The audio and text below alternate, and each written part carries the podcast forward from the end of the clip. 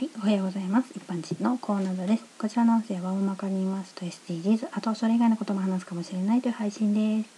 皆さん、何月何日は何の日だってカレンダー見ずに言えたりしますか？私は友達の誕生日が8月28日で、やつやだよって言ってたから、それだけはなぜだか今でも覚えちゃってます。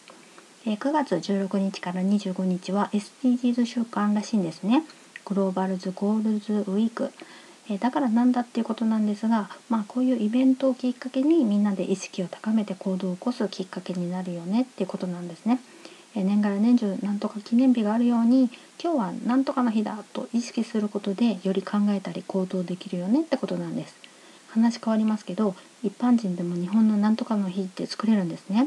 お金を払って登録するんですけどその申請を試みたことがある人がその団体と揉めて結局断念したみたいなんですけれどボロクソ言ってたのを聞いたことがあります。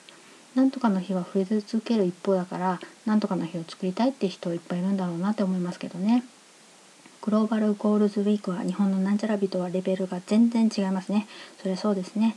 グローバルゴールズウィークは国連絡みですから、形態が違います。信用度が違います。ではでは今回はこの辺で次回もお楽しみにまた聞いてくださいね。ではまた。